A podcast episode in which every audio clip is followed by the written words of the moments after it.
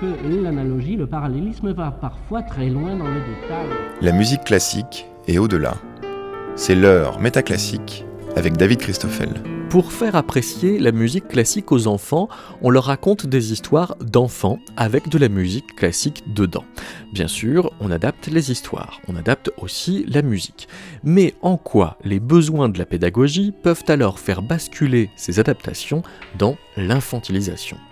Pour poser sérieusement la question, Métaclassique a organisé un colloque pour faire un point surtout pas seulement sérieux sur l'image de la musique classique dans la littérature jeunesse des doutes sur les critères musicaux à l'œuvre dans Martine découvre la musique, aux malices supposées du solfège dans Les Malheurs de Sophie, en passant par l'usage de la platine par la petite taupe, ce colloque accueille quatre contributeurs, Lambert Dousson, Charlotte Hubert, Guillaume Marion et pour commencer le philosophe Alain Badiou.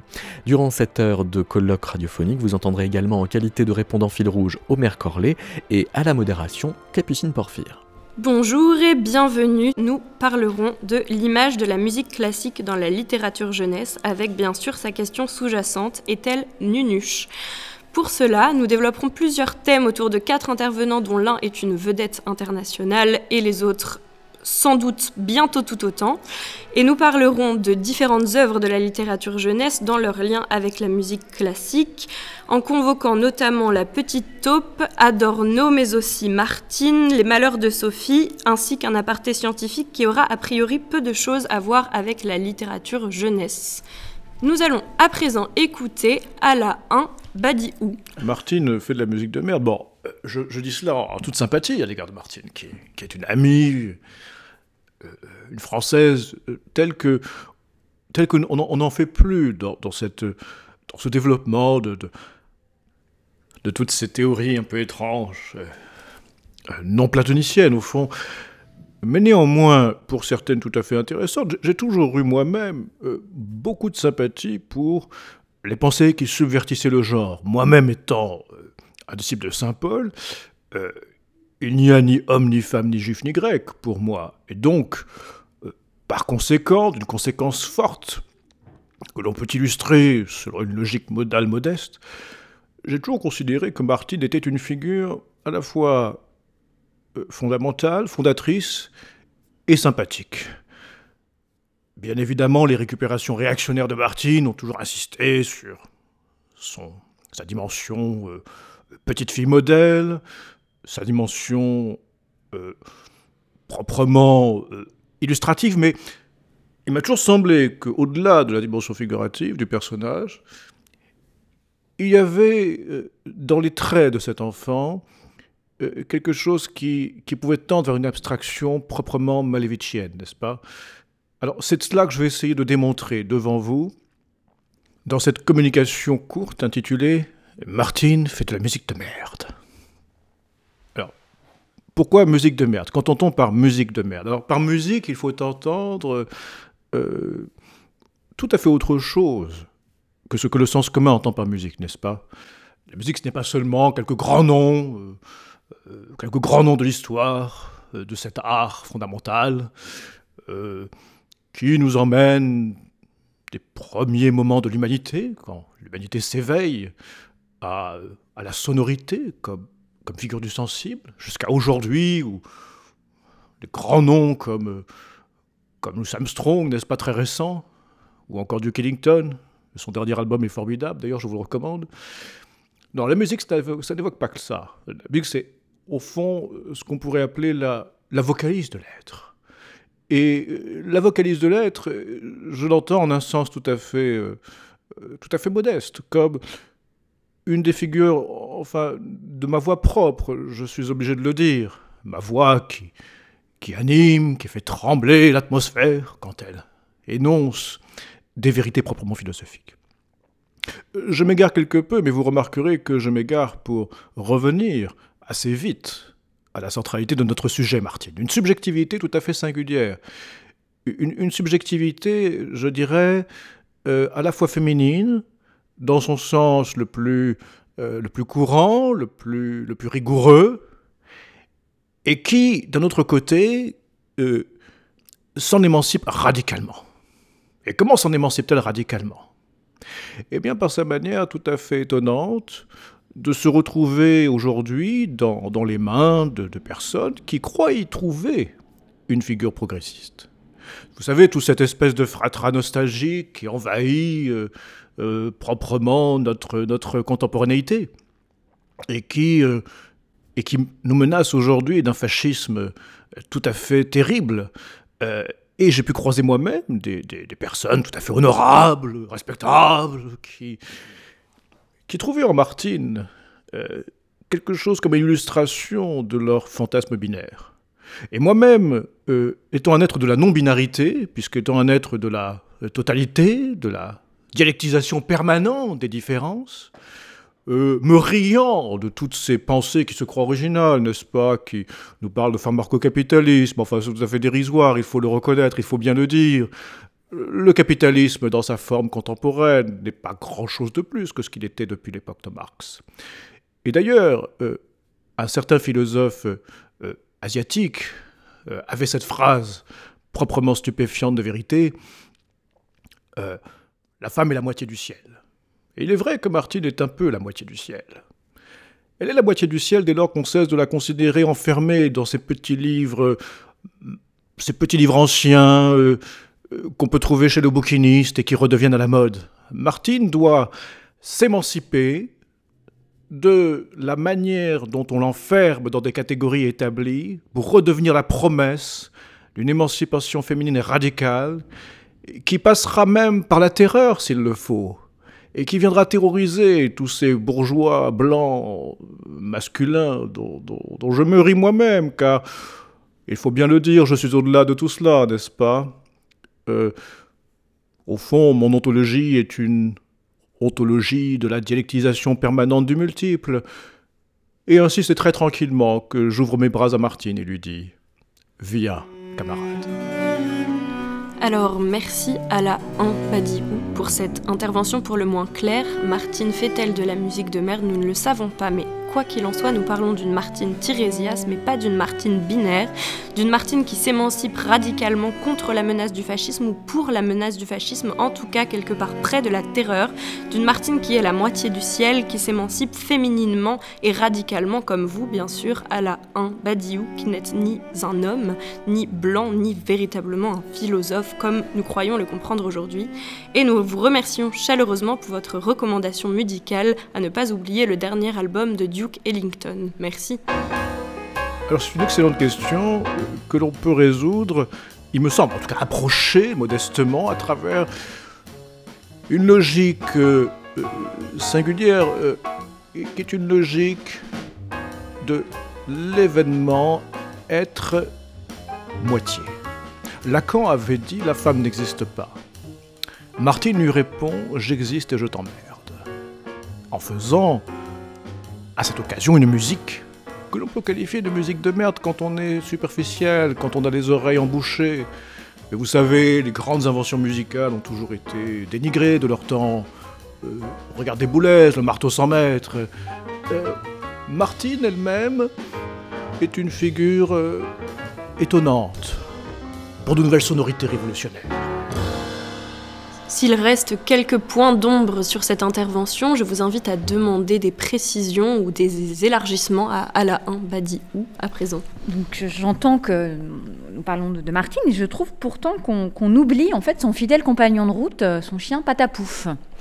Donc Martine n'existe pas sans Patapouf et Patapouf n'existe pas sans Martine. Euh, il me semble là que Alain Badiou est peut-être passé à côté de, ce point en fait très important qu'on qu retrouve en fait dans tous les, ouvrages de Martine. Et donc moi j'aurais une question euh, assez précise. Euh, C'est en quoi Patapouf, donc fidèle compagnon de Martine, lui permet-il peut-être de mieux s'émanciper en fait des théories lacaniennes? Voilà, en quoi Patapouf, enfin, qu'est-ce que Patapouf apporte à Martine euh, dans une éventuelle émancipation? Merci, Charlotte Hubert. Oui, on pourrait entendre, euh, oui, on pourrait tout à fait entendre euh, cette distinction en ce sens, il est vrai. Euh, L'épisode du violoncelle est intéressant. Je, je, je, connais bien cet ouvrage, euh, qui pourrait cantonner Martine dans une espèce de vénération du phallus Euh, pour autant, je pense que de façon cachée, euh, à travers ce, petit livre, qui est un grand livre en même temps, euh, nous apercevons comment une, enfant se saisit de toute une pensée vocalisée, sonorisée, ouverte au fond sur des horizons beaucoup plus révolutionnaires qu'on aurait, que l'on aurait pu s'attendre quand on sait finir une phrase. je, me pose quant à moi la question de de l'épisode célèbre du, violoncelle dans Martine, je serais incapable de me souvenir de l'ouvrage, bien sûr, les, ayant tous lus et relus. Euh, c'est difficile pour moi aujourd'hui de les, les distinguer tellement ils forment un tout, euh, une cosmogonie, une cosmologie, on, peut le dire, de Martine. Et euh, dans cet épisode du violoncelle, je me suis toujours demandé si Martine était plutôt freudienne ou plutôt marxiste. Qu'en pensez-vous, Alain Badiou? Je dois dire que le violoncelle est une pour Martine un outil, euh, d'ailleurs proprement prolétarien. Je pense que dans, cette, dans, cette, dans ce petit livre que tu, que tu, dont tu parles, euh, cher camarade, il y, a, euh, il y a un élément de musique proprement prolétarienne. Donc il y a un lien organique. Martine devient proprement, je dirais, l'intellectuel organique d'une musicalité proprement ouvrière. On voit que dans ces petites robes, ces petites robes à fleurs, euh, sa façon de tenir le violoncelle lui-même, très déterminée, avec force, la façon dont elle pourrait, semble pouvoir euh, euh, botter le cul des bourgeois, les fesser avec son, avec archer. On entend quelque chose, on pense quelque chose, on appréhende quelque chose d'une subjectivité proprement révolutionnaire. Il ne faut pas oublier que Martine paraît à l'époque où l'idéal révolutionnaire est très puissant. Il faut pas oublier. Oh, n'est-ce pas, Shabada? C'est vrai que j'ai envie de reprendre les, deux éléments, euh, les trois éléments, Martine, le violoncelle et Patapouf. Je me demande comment ils arrivent à se rencontrer, plus exactement ma grande question, comment ils se démerdent. C'est quand même la question fondamentale. Vu de la manière dont vous représentez l'attitude de Martine, nous, on a bien envie de savoir comment tout cela s'interconnecte, comment tout cela se lie ou se délie. Donc, se démerde. Alors, Nina est une amie, au sens radical de l'amitié. Elle parle très bien allemand. Elle lit Hegel, moins bien que moi, mais tout de même de façon acceptable.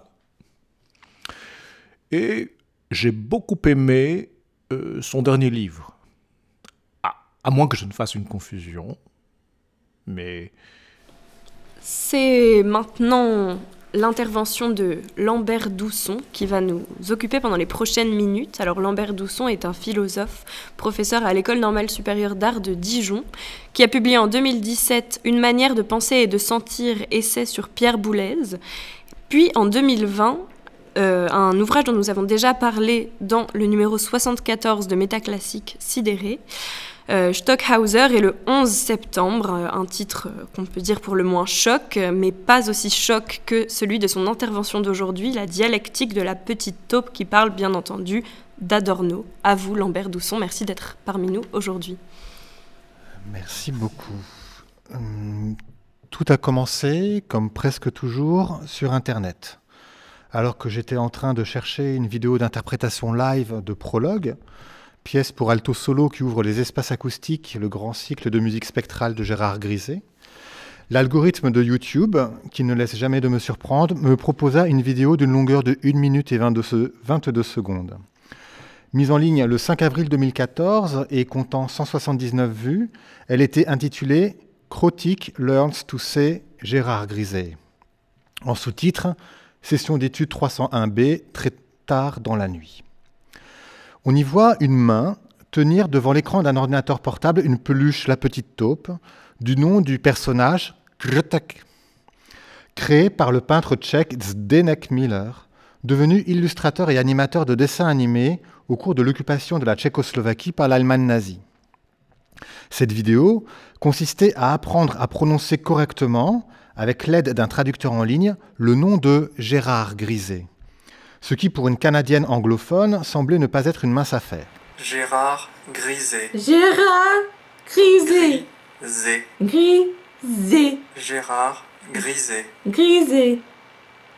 Ah La chaîne dont elle est extraite se nomme Vaekum et compte 40 abonnés. Elle contient une playlist intitulée Crotic Series où l'on voit la petite taupe travailler son Schoenberg, son Messiaen ou son Grisé. Non, non, hé Grisé Grisé Grisé Non Grisé Grisé L'autrice de cette chaîne enseigne la guitare classique à l'université de Victoria dans la province canadienne de la Colombie-Britannique, actuellement emprisonnée sous un dôme de chaleur où la température avoisine les 50 degrés. Lorsque j'ai posté sur Twitter cette vidéo, quelqu'un m'a répondu qu'elle lui faisait, je le cite, invinciblement penser aux Pokémon. À mon avis, rien de plus faux. Pour avoir un fils actuellement intoxiqué aux Pokémon, j'avoue éprouver une profonde nostalgie pour la belle et subtile poésie de la petite taupe qu'il regardait dans ses très jeunes années.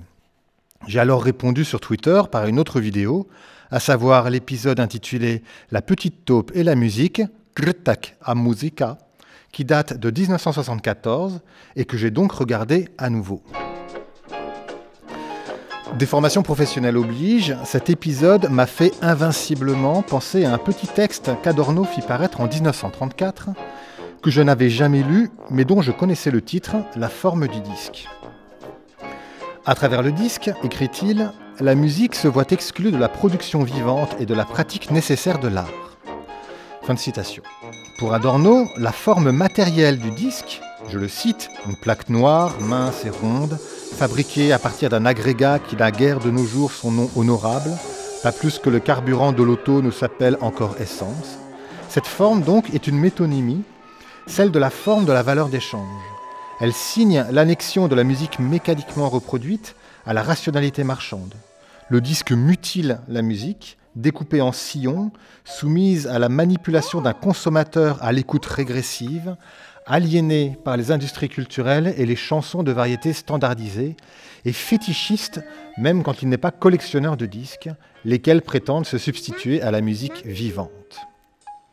Le texte d'Adorno se termine cependant par une référence troublante aux figures de Chladni et à l'idée d'une sorte de logos commun aux formes visuelles et aux formes sonores qui se situerait dans l'écriture elle-même, dont les anfractuosités dans le lit des sillons du disque constitueraient comme le hiéroglyphe.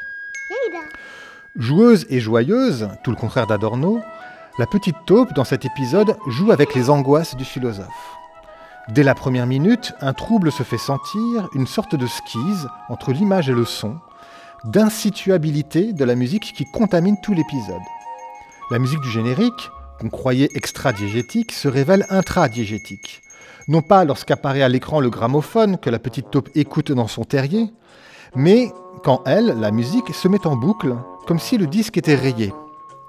Or, la cause de cette boucle n'est justement pas une rayure, il n'y a pas de craquement, mais un courant d'air qui se produit lorsque la petite souris, venue rendre visite à la petite taupe, entre dans le terrier. Le gramophone se détraque parce que l'air circule dans le mauvais sens. Au lieu de sortir du pavillon, il y entre. Le vent détruit donc le dispositif phonographique. Mais tandis que le gramophone se répare facilement, le disque, quant à lui, est anéanti. Comme s'il était un être vivant, recoller les parties ne suffit pas pour le ramener à la vie. Il faut donc le remplacer. La petite souris propose d'autres éléments mécaniques qui ont la forme du disque, un bouton, une roue dentée. Rien n'y fait. C'est donc de la nature que vient le salut. Un oiseau joue de la flûte, un hibou du tuba, un merle du violon, une sorte de huppe, un instrument non identifié à deux pavillons, un dernier oiseau du tambour. Métamorphose de la musique en matière et de la matière en musique, elle devient successivement couleur, solide, pâte à tarte. On pense alors aux notes de musique comestible de Tremolo de Tommy Ungerer, tellement délicieuses qu'elles mettent fin à la violence dans le monde. Découpée en lamelles, qu'on attache bout à bout et qu'on enroule pour former un disque. La petite taupe réconcilie nature et technique. Elle dialectise le fétichisme. Elle fait du disque une création de la nature vivante. Non pas une reproduction de la musique des oiseaux, mais bien une production originale à partir d'un matériau décomposé puis recomposé. J'imagine qu'à cette belle allégorie de la composition musicale, ce rabat-joie d'Adorno aurait répondu par ces mots, extraits de la théorie esthétique, je le cite L'anamnèse de la liberté dans le beau naturel induit en erreur, car elle puise l'espoir de la liberté dans la servitude ancienne. Le chant des oiseaux semble beau à tout le monde. Il n'y a pas un homme sensible en qui survit quelque chose de la tradition européenne qui ne soit ému par le chant d'un merle après la pluie. Mais, dans le chant des oiseaux, guette l'effroi, parce que ce n'est pas un chant. Il obéit au contraire à l'emprise dont ils sont prisonniers.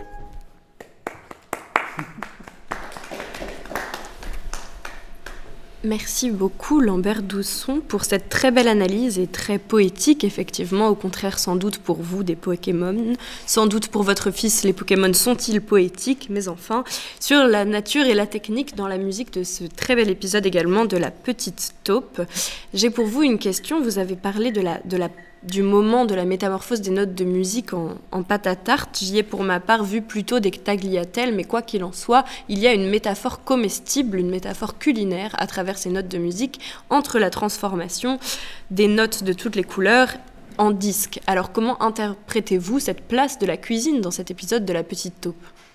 C'est vrai que c'est pas de la pâte à tarte, c'est de la pâte à pâte. En effet, j'y avais pas pensé. J'ai pas assez bien regardé euh, l'épisode. Après, je pense qu'il y a quelque chose de très infantile dans cette manière de manger ce qu'on aime. C'est le stade oral des enfants, d'où cet amour euh, de la musique qui va s'incarner dans euh, l'ingestion des notes de musique. C'est comme ça que je le vois. Alors merci, ça faisait longtemps que j'avais pas vu la petite taupe et j'ai été euh, ravie de vous écouter tout en regardant les images. Et euh, pour la première fois, en fait, euh, j'ai été un peu, euh, je ne sais pas si c'est choqué, mais en tout cas, j'ai remarqué que la petite taupe euh, avait des, mains d'humain, c'est-à-dire un corps d'animal avec des, sortes de, de mains, en fait, qui m'ont fait à la fois penser à des mains de contrebassiste, mais aussi à des mains de boulanger, en fait. Et je me suis demandé si la petite taupe, la petite taupe n'était pas finalement une sorte de figure chimérique.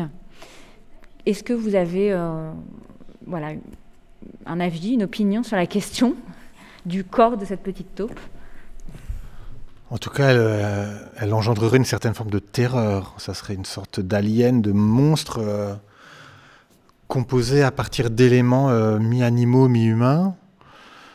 Et en fait, tout d'un coup, je repense à cette conférence d'Alain Badiou et à sa- cette monstruosité soviétique qui serait peut-être en fait à l'œuvre dans, euh, dans le terrier de la petite taupe. C'est le terrier de Kafka en fait, euh, contrairement aux apparences. C'est une hypothèse. Ce qui m'a intéressé, c'est la question de la, forme du disque chez Adorno. On voit bien que c'est une question de, de cercle qui est très très important et surtout de systématicité, division du travail, avec tout le discours sous-jacent. Mais ce que je perçois dans la petite taupe, c'est un cheminement complètement inverse. C'est la dimension artisanale.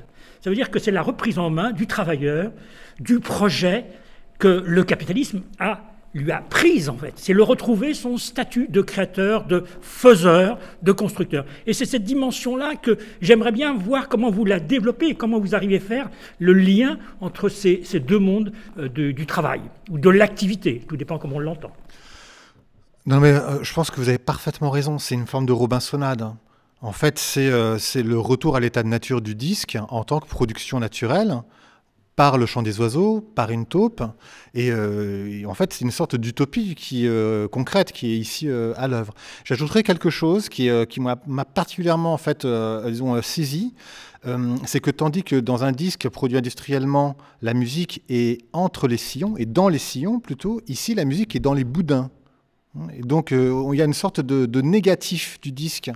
Euh, le disque de la petite taupe est le négatif de, euh, de disque de l'industrie musicale. Donc, il y a une sorte de, de rédemption très très forte hein, qui, se, produit, une sorte de messianisme, je dirais même, qui est, qui est produit par, par la petite taupe, c'est vrai. C'est intéressant ce que, ce que vous dites par rapport au boudin et au sillon, parce qu'il m'a il m'a- il m'a semblé qu'il y avait pourtant une musique des sillons entre les boudins, puisque chaque boudin à lui-même représentait une certaine musique, un certain son de la nature, et que c'était leur ensemble qui formait le disque, et donc la, musique finale, comme si finalement on mettait un orchestre ensemble, et que la musique qui était produite était celle des, des sillons formés par les sons des différents boudins ou des différents instruments ou des différentes choses dans la nature. Donc finalement, ne retrouve-t-on pas quand même les sillons? Non, mais il y a quelque chose d'étrange en effet. En fait, c'est les limites de la pensée analogique.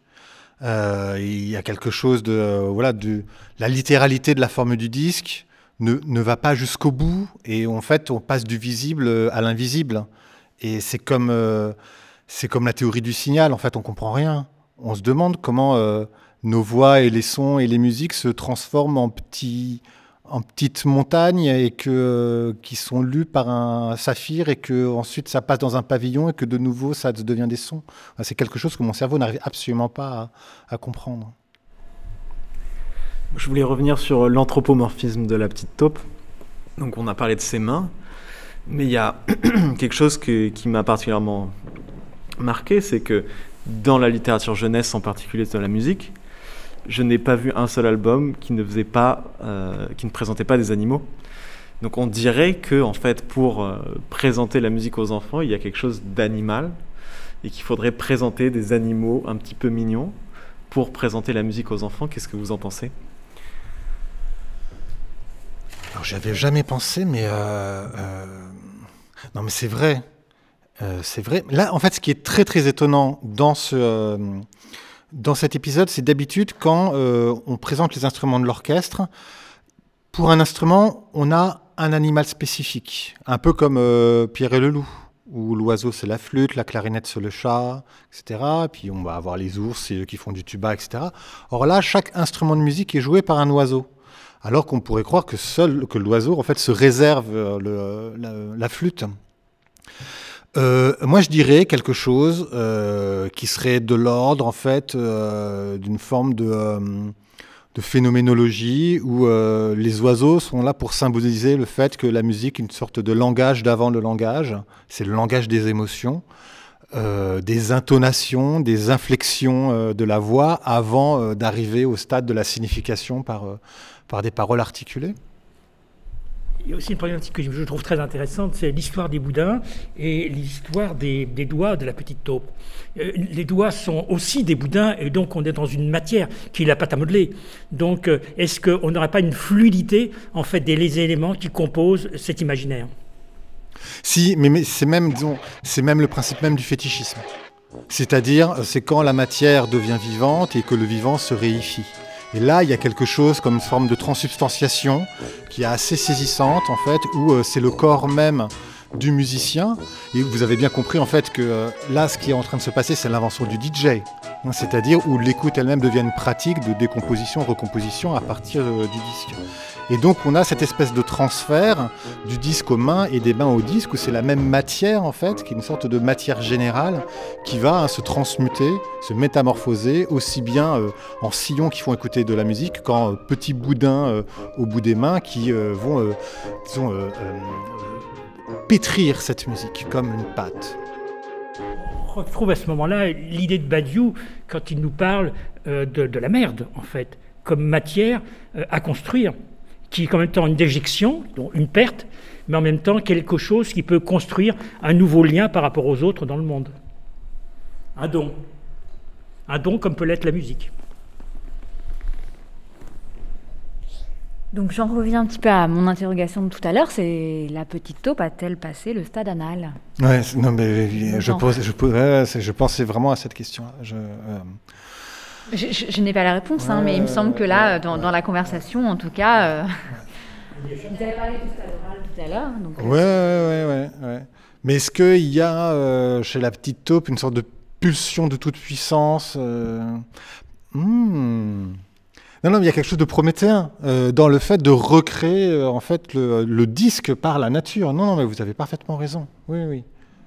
En même temps, dans la question de l'uniformisation, on voit bien que le disque de la petite taupe est dans couleurs, plusieurs couleurs, et que le disque, par essence, que l'on a, est une matière euh, euh, à dériver du pétrole, en fait, le disque que, dont on parle à Adorno, de la grande industrie. Hein. Et donc, je me demande, je demande un petit peu quel est le, paradoxe. En plus, ce qui est marron, hein, le dis, ce qui est marron, c'est vraiment l'objet euh, par essence fécale. Et donc, je me pose la question en même temps est-ce qu'il n'y a pas une transsubstantiation du côté de la petite, euh, de, de, de, de la petite taupe? Oui, c'est comme le caca de la, de la licorne euh, qui est en couleur arc-en-ciel, je pense. Là, il y a quelque chose qui est de l'ordre du passage à la transcendance. Et euh, mais derrière ça, il y a un message écologique qui est très très très fort. Hein. c'est que euh, les disques, c'est du pétrole, ça pollue la planète, et euh, seuls en fait les oiseaux en chantant sauveront de la pollution. Et donc on peut parler aux enfants qu'en faisant des, des, références à des éléments qui constitueraient leur pré-inconscient. C'est peut-être comme ça qu'ils aborderaient la musique, comme quelque chose qui serait une reprojection de leur pré-inconscient? Mais alors, moi, non plus, je ne, saurais pas tout à fait quoi répondre, mais je voudrais dire deux choses par rapport à cette question du stade anal. La première, c'est que c'est intéressant la manière dont la petite taupe ne mélange pas entre elles les couleurs, alors qu'on sait pourtant, pour tous sans doute avoir déjà joué avec des enfants et de la pâte à modeler, que si on les mélangeait, ça ferait une sorte de marron, que ça ne fait finalement pas. Donc moi, je trouve qu'on se pose la question tout au long de cet épisode, est-ce que ça va donner ce marron, cette merde, cette matière fumier qui va aussi dans un sens euh, à la fois du stade anal, mais aussi de l'écologie. Le fumier, c'est une matière qui nourrit la terre, hein, on le sait. Donc ça, pose vraiment plusieurs questions et je suis assez d'accord avec vous, Lambert, sur le fait que ça ne va du coup pas tout à fait au bout de la réflexion et qu'on reste un peu sur notre fin. Et une autre chose que je voudrais dire, c'est que je ne sais pas si vous êtes familier avec un livre de littérature jeunesse sur lequel je suis tombée à de nombreuses reprises qui s'appelle La petite taupe qui fait caca ou qui a fait caca, je crois, ou qui, qui a du caca sur la tête. Non, c'est ça. Et elle a une crotte sur la tête et elle passe tout le livre à essayer de trouver qui lui a fait ce caca sur la tête. C'est quand même intéressant le lien entre ces deux images. Là, pour revenir euh, au stade anal, euh, la question aussi, c'est donc la petite taupe ne mélange pas, en fait, euh, comme vous le dites très bien, les couleurs qui vont euh, souvent vers le marron. Hein. Je veux dire, moi, je suis professeur d'art plastique et je vois très bien qu'on va très, on va très souvent vers le marron. Euh, donc, est-ce que cette petite taupe n'a pas été assez encouragée par son papa et sa maman lorsqu'elle fait caca aussi, en fait. Parce que le stade anal ne se passe pas sans l'encouragement euh, et le plaisir, en fait, euh, de, la mère ou du père à observer la délivrance, pour pas en faire un radin plus tard, hein, parce que c'est ça un radin, hein, c'est quelqu'un qui n'a pas été encouragé au stade anal. Surtout que si on aborde physiquement le problème, on a d'abord des couleurs qui sont des couleurs primaires, et ces couleurs primaires passent par le système digestif qui sont une cuisson. Donc c'est cette cuisson qui abolit la couleur qui la transforme et qui la projette autrement, ce qui est paradoxalement l'histoire du disque. L'histoire du disque, c'est ce produit de dérivé qui change de configuration. Alors ce qui est intéressant, c'est de voir qu'au XXe siècle, ce disque était complètement tristounet, redevient un disque en couleur qu'on essaie justement de changer le processus, c'est pas un processus thermodynamique, le changer complètement pour retrouver quelque chose qui serait les couleurs primaires que nous avons eues précédemment, ou même parfois des disques avec la transparence. Non mais parce qu'on pourrait parler du disque compact, et, euh, et, qui et où on passe au stade du miroir.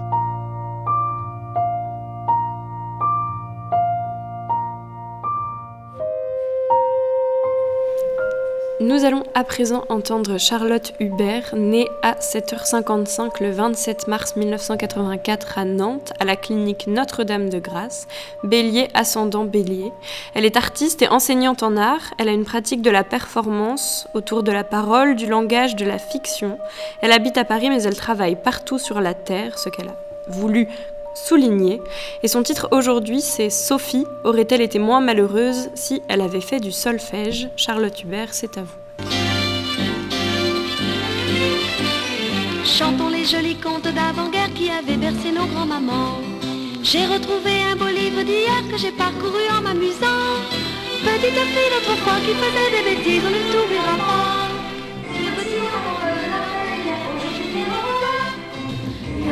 Sophie.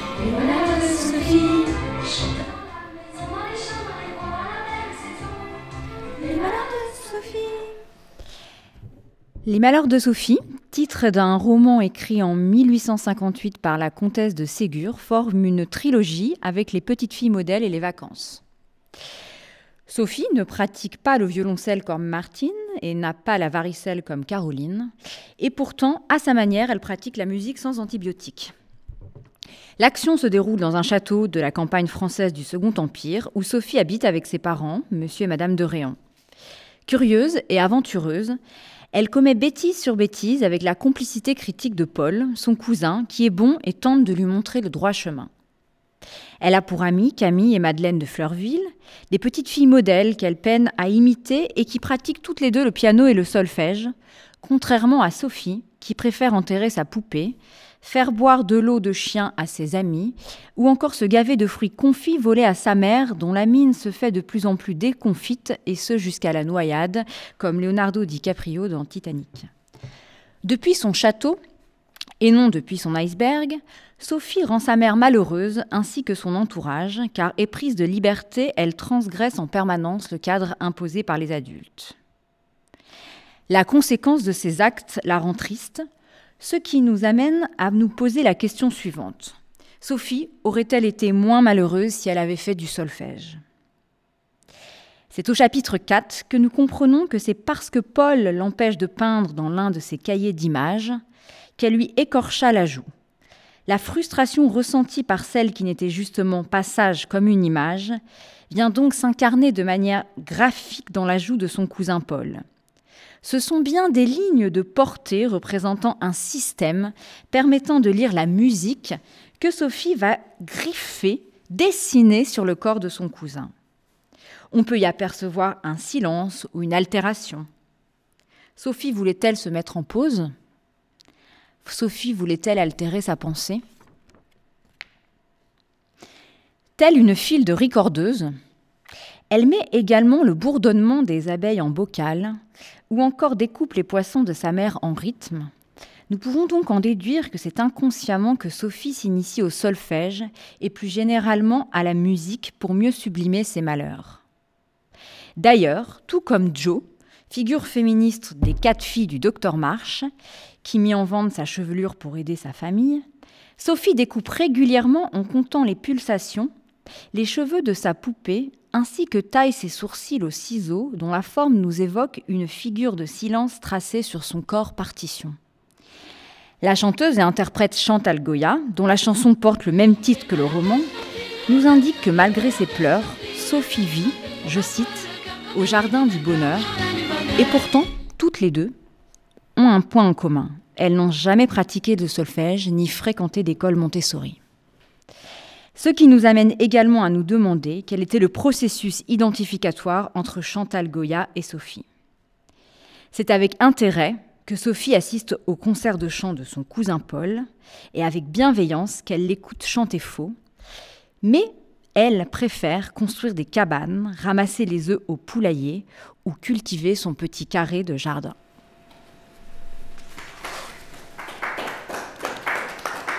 M'a beaucoup intéressé dans, votre intervention, euh, c'est peut-être cette figure que l'on a d'opposition entre la, la, loi écrite et la loi orale. On le retrouve euh, manifestement. Sophie est tout le temps dans une pratique, dans un geste. Et on peut presque dire que c'est une écriture qu'elle fait. Et rappelons-nous que ce livre est quand même contemporain des Fleurs du Mal et de Madame Bovary. Donc dans la question de l'écriture, on voit bien qu'on en est au centre. Et si on regarde la figure de Paul, qui manifestement on pourrait le situer comme quelqu'un qui serait de l'ordre de la loi. Mais étrangement, il se trouve parfaitement dans la problématique de Badiou, dans le côté vivant de la loi. Il sort de la loi comme écriture. Donc effectivement, il n'est peut-être pas du côté de la musique comme solfège. Il est dans la musique de la vie, en fait.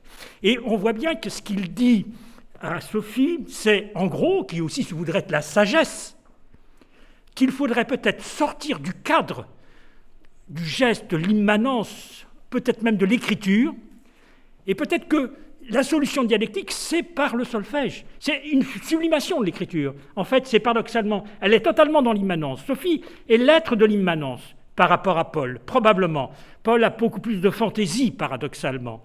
Et justement, elle est peut-être même la figure affirmée de la loi. Ce qui explique que Mme Fouchini fait toujours de la sanction et une sanction pour la remarquer, pour la, marquer en fait. Et ça, c'est ça qui m'intéresse beaucoup, c'est comment réapparaît cette notion de la liberté du sujet. Parce qu'en fait, la question, c'est la liberté du sujet. Elle ne mime pas la liberté du sujet, mais en fin de compte, l'emprisonnement du sujet. Et c'est peut-être dans Paul qu'on trouve la recherche de la liberté du sujet, et effectivement dans son autonomie du point de vue de la, de la fantaisie. Fantaisie, c'est sortir, c'est être un peu fantasque chanter faux. Alors paradoxalement, qu'on pourrait croire que Paul est celui qui lui dit il faut revenir dans l'ordre. Non, pas du tout. Il lui dit tu manques de fantaisie. Tu manques de fantasme. Oui, mais ça, je pense qu'il se le permet à travers Sophie. Si Sophie n'était pas là, Paul ne se permettrait pas d'être fantaisiste. Donc l'un sans l'autre, finalement, sont indissociables. Je pense qu'il y a un tremplin, en fait. Euh, moi, je partage les, les prémices euh, d'Omer Corlet, mais je me sépare de lui sur les conclusions. En fait, tout à l'heure, on a parlé du terrier, et là, je dirais qu'on serait plutôt dans le paradigme de la colonie pénitentiaire, c'est-à-dire de la loi qui s'imprime sur les corps et qui les scarifie. Et donc, ce qui fait qu'on ne serait pas dans euh, un processus de libération du sujet, mais plutôt d'inscription du sujet dans la société. Et dans une société qui est une société, en fait, qui meurtrit avant tout les sujets. Et en fait, en vous écoutant, j'ai euh, pensé à Pierre Clastre et euh, à sa description des rituels d'initiation des adolescents, qui sont en fait des actes de torture euh, et ces actes de torture qui euh, consistent hein, principalement à scarifier les adolescents. Il m'a semblé que euh, là, on avait comme une sorte de collision entre l'écriture musicale hein, sur, sur le visage et l'inscription en fait d'un ordre social sur un visage qui se fait par un acte de douleur. oui, oui, oui, je, suis assez d'accord avec ce que vous dites.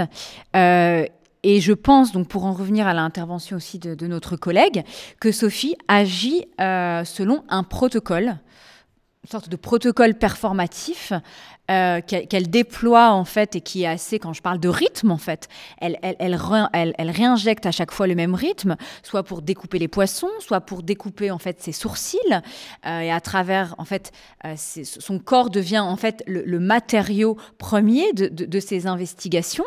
Et donc effectivement on peut penser en fait à l'adolescence et à la scarification et aussi, voilà, euh, Sophie se fait quand même mal. enfin, je veux dire, donc, euh, est-ce que Sophie euh, était si, heureuse que ça aussi Ça, c'est la, question est quand même toujours sous-jacente, hein, parce que ça, ne se dit pas par la parole. Là, il y a quelque chose du malheur de Sophie qui se dit aussi par le corps, en fait.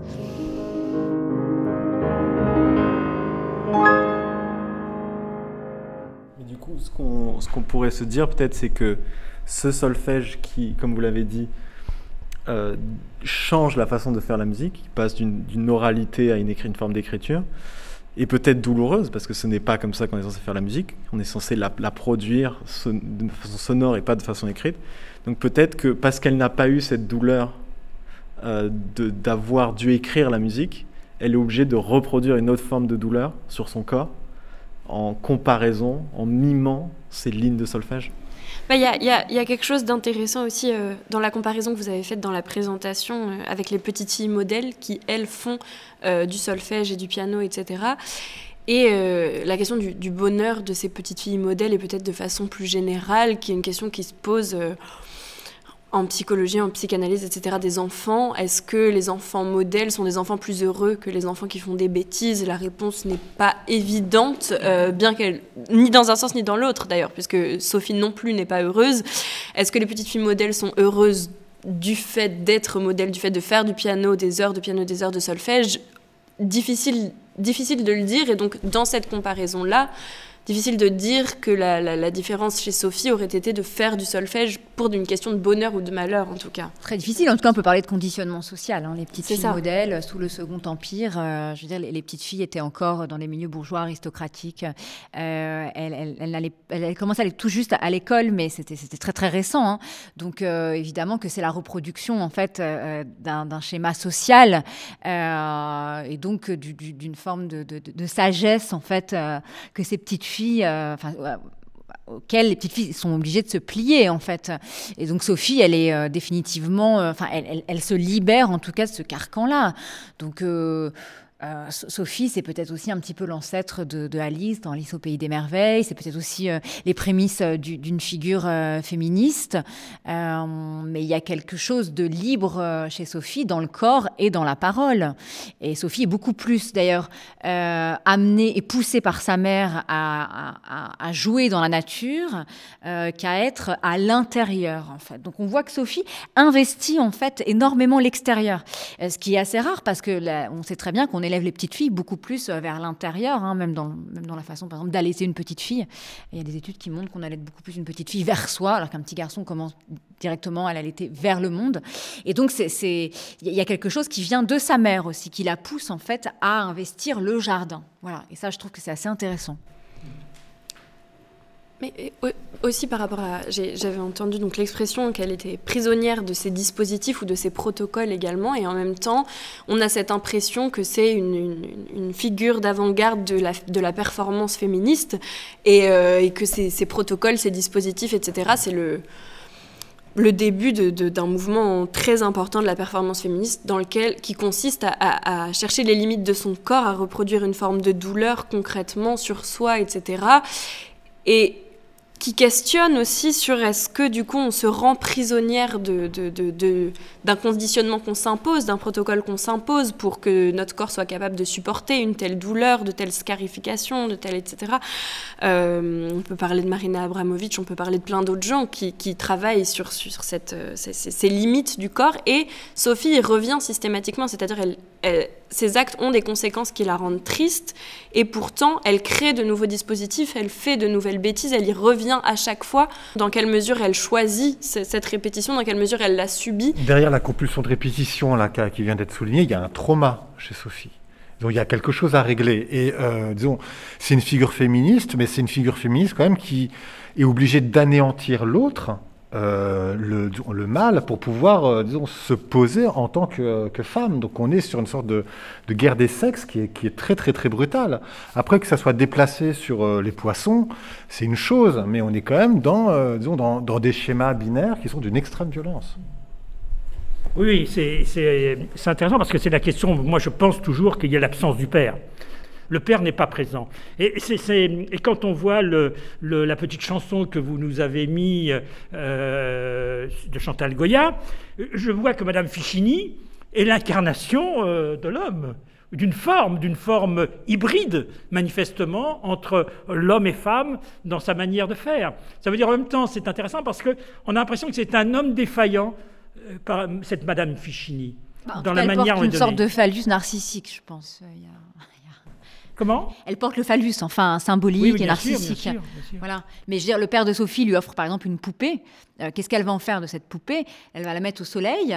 Alors que tout le monde lui a dit non, non, non, non, non, non, la poupée va fondre.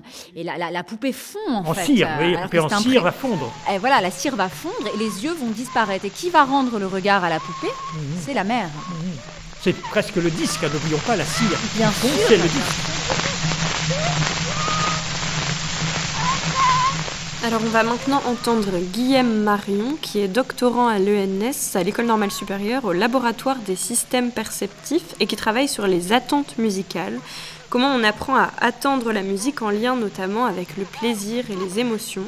Il est par ailleurs musicien, il fait de la guitare jazz, et il fait un petit détour par rapport au sujet d'aujourd'hui, son sujet à lui, et pour apprécier la musique classique, il suffit de l'écouter. Il est quand même allé ce matin voir une librairie et à l'intérieur les livres de littérature jeunesse pour se renseigner sur le sujet, donc sans doute fera-t-il quelques parallèles. Donc pour la partie scientifique, Guillaume Marion, c'est à vous. Merci beaucoup. Comme vous l'avez dit, ce matin je me suis fait deux amis. Ils s'appellent Paco et Fonzi. C'est deux amis animaux, un chien et un renard, passent leur temps à écouter et apprécier la musique. Je me suis donc posé la question, apprécier la musique, mais quelle question compliquée? Comment répondre à cela? Comment comprendre ce que ça veut dire? Nous savons par exemple déjà que les aînés ont un impact très fort sur l'appréciation de la musique et les goûts musicaux et que les cadets ont souvent à les suivre.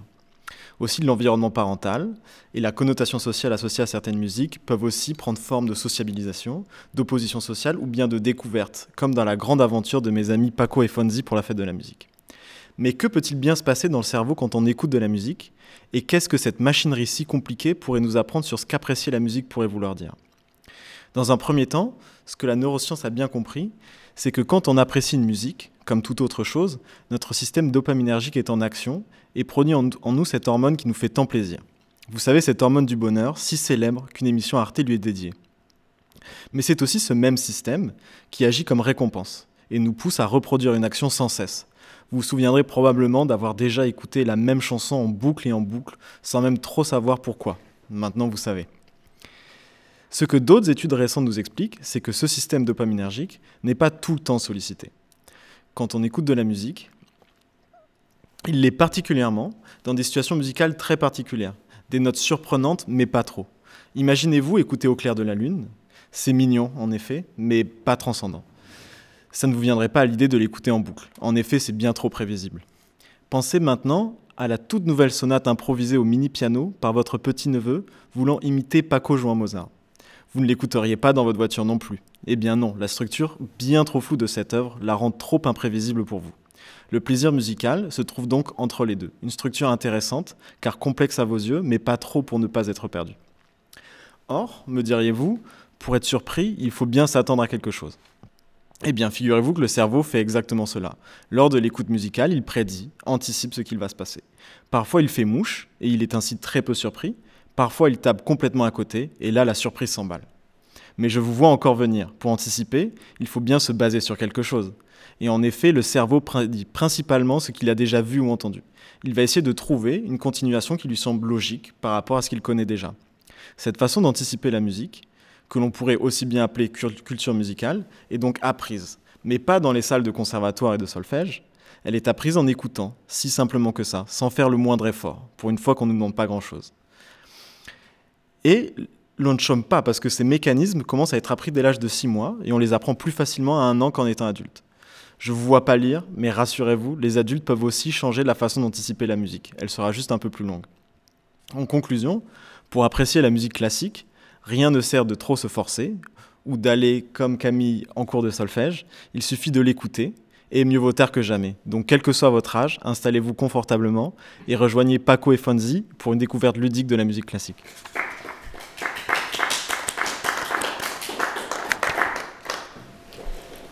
Merci beaucoup Guillaume Marion. Alors euh, si je voulais aujourd'hui commencer à écouter la musique classique, par où est-ce que je commencerais selon vous? Et Je pense le plus simple c'est d'aller voir euh, Paco et Fonzi. Merci. Et de commencer par Mozart, Bach, Beethoven. Est-ce que vous conseillez, en fait, en découvrant un, compositeur, euh, de ne l'écouter qu'en boucle au départ? Et à votre avis, est-on moins en boucle à 6 mois qu'à 66 ans? Ben, ce qu'on sait déjà, c'est que dans ces mécanismes d'apprentissage des, attentes musicales, la répétition joue un rôle extrêmement important. C'est-à-dire que si on répète la même musique plein de fois, beaucoup de fois, un grand nombre de fois, euh, les mécanismes d'apprentissage vont être beaucoup plus efficaces que si on écoute des musiques différentes. Et ça, c'est quelque chose qui est intéressant en musique, parce que si on regarde la musique dans différentes cultures, par exemple, on retrouve beaucoup, beaucoup de dissimilarités entre les différentes structures musicales dans les différentes cultures. Mais par contre, une chose qu'on retrouve quand même assez fréquemment, c'est la répétition. Il y a très très peu de, cultures musicales où il n'y a jamais des motifs qui sont répétés et détournés. Donc ça montre bien que cette idée de répétition est peut-être quelque chose d'important dans la musique.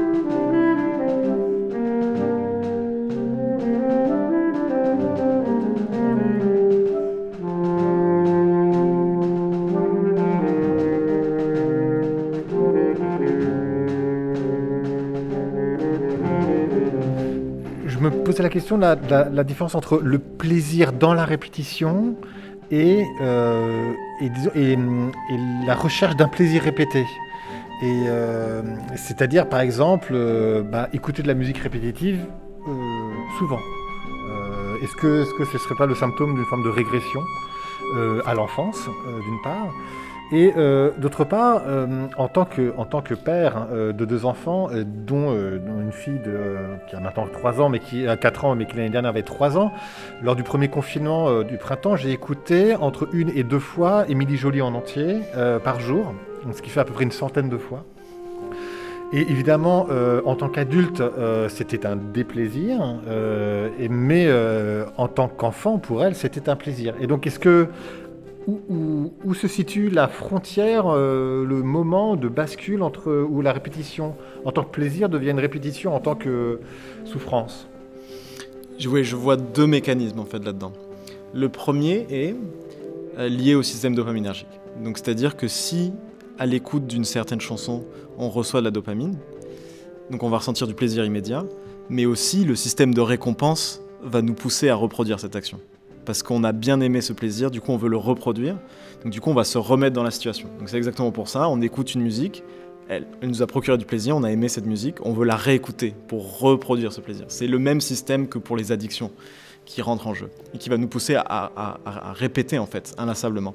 Donc si votre petite fille a bien aimé euh, Émilie Jolie, elle va avoir tendance à vouloir le jouer encore et encore pour reproduire ce plaisir. L'autre question de la répétition, c'est le plaisir dans la répétition. Pas la répétition du plaisir, mais le plaisir dans la répétition. Et ça, je pense qu'il y a quelque chose d'assez simple. C'est qu'il y a une expression qui dit euh, la répétition légitimise. Ça veut dire que si je vous joue euh, un fragment de mélodie complètement aléatoire, euh, mais, extrait d'une très grande pièce complètement aléatoire, si vous écoutez la très grande pièce complètement aléatoire, vous allez avoir aucun plaisir parce que vous ne reconnaissez aucune structure. Par contre, si je prends juste un fragment et que je le répète, maintenant vous avez une structure qui est très complexe localement, mais à cause de cette répétition, vous allez voir des structures et vous allez commencer à comprendre comment s'agence cette structure complexe au milieu de ces répétitions, et vous allez commencer à trouver du plaisir en écoutant ce fragment mais répété. Donc je pense qu'il y a effectivement deux mécanismes. On peut euh, avoir du plaisir en répétant, mais aussi on peut vouloir répéter ce plaisir après.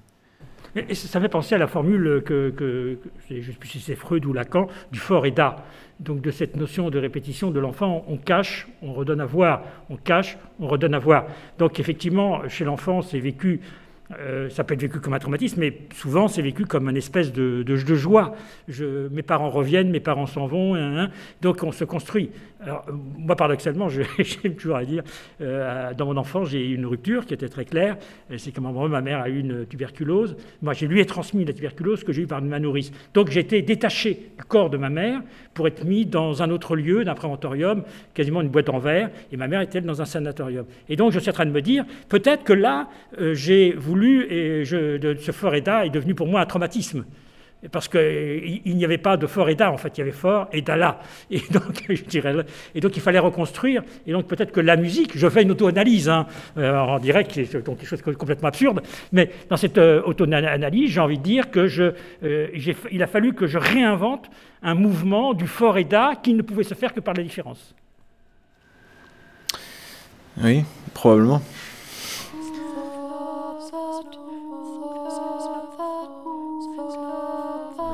Je me souviens parfaitement, il y a une œuvre de Morton Feldman que j'adore, qui s'appelle Three Voices. Et à chaque fois que je l'ai écoutée, je me suis endormi. Mais, mais, mais à part ça, elle est d'une beauté. C'est une des plus belles œuvres qui ait jamais été euh, composée, même si on n'a pas le droit de dire qu'il y a des plus belles œuvres du monde. Euh, mais euh, parce que c'est une musique en fait qui est très très lente, qui est très répétitive. Et c'est juste, mais, qui ouvre des fenêtres en même temps. Et à chaque fois que je écouté, c'était je m'endors et à un moment donné, il y a une fenêtre qui s'ouvre. La fenêtre s'ouvre en fait au moment où les trois chanteuses commencent à prononcer des paroles. Donc de fait, il y a une forme de récompense ici. Il y a une forme de, il y a un événement qui se crée. Mais euh, mais c'est pas mais c'est pas fondé sur euh, l'attente au fond. Il n'y a pas disons euh, Peut-être que, peut que c'est mon côté philosophe un peu Troisième République qui, euh, qui résiste euh, à, à, cette espèce de schéma causal où je me dis que malgré tout, en fait, je ne suis pas qu'un cerveau et que, euh, et, que je vais réussir par une forme de liberté à échapper à ce, à ce schéma, à ce schéma cérébral. Mais, mais, mais j'ai quand même l'impression hein, qu'il y, y, a des... Que, je, vais changer totalement. Je, je, passe du coq à l'âne. En fait, il y a, y a un, un, livre très troublant de Suzanne McClary euh, sur euh, le rapport entre euh, la, sexualité et la musique. Et elle dit qu'en fait, toute une musique, notamment la musique tonale, elle est fondée sur le schéma excitation, éjaculation, redescente. Et, et et donc avec le climax, hein, euh, euh, dans, voilà, dans les, moments où la musique est, très forte. Et bon, elle le fait de manière un petit peu, parfois c'est un petit peu à la tronçonneuse hein, qu'elle découpe euh, les concepts, mais elle quand même, elle, elle essaye d'imaginer des musiques alternatives hein, où il n'y a pas ce schéma-là un peu binaire d'excitation, récompense et, retombée, et elle le trouve par exemple dans la musique répétitive. Hein, où, euh, dans, où, la, répétition elle-même est, le, fondement même hein, du, temps, musical.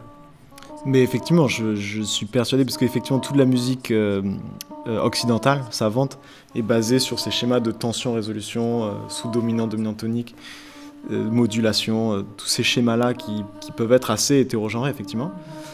mais de la même façon qu'on peut faire la sexualité de différentes façons, on peut faire la musique de n'importe quelle façon aussi, et que ça fonctionne. Et je pense, pour revenir à vos premières interrogations, Peut-être la problématique, c'est la notion de plaisir en fait. Parce que euh, cette notion de plaisir, en fait, en sciences cognitives, est définie en général sur ces questions un peu d'attente, de récompense. Parce que, parce que généré dans les mêmes zones, euh, tout ça. Mais en fait, peut-être que l'appréciation euh, va au-delà du plaisir, en fait. Et qu'en fait, peut-être apprécier une musique, c'est pas nécessairement euh, ressentir de la dopamine après un certain événement attendu ou pas, mais ça peut être peut-être euh, toutes choses très différentes qui, qui, peuvent faire sentir en fait un sentiment peut-être différent en fait, du plaisir.